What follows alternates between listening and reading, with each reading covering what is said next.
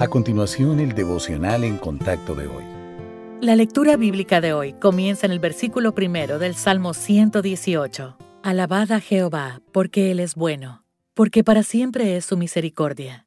Diga ahora Israel, que para siempre es su misericordia. Diga ahora la casa de Aarón, que para siempre es su misericordia. Digan ahora los que temen a Jehová, que para siempre es su misericordia.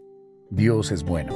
Lo vemos por donde sea que miremos. Podríamos preguntarnos por qué pasan cosas buenas a personas malas o cosas malas a los seguidores de Cristo. Sin embargo, no importa cuán grande sea nuestro servicio al Señor, no somos más merecedores de la bondad del Señor que cualquier otra persona. Solo Dios puede juzgar lo que es bueno de verdad, pues conoce nuestros corazones. Demasiado de algo bueno puede tener efectos negativos. Por ejemplo, un diezmo de 10 dólares puede que no le parezca mucho a una persona joven, a pesar de que solo gana 100 dólares por semana. Pero más tarde, esa misma persona, ahora exitosa y rica, puede tener dificultades para dar mil dólares a pesar de que esa cantidad representa el mismo porcentaje de su salario.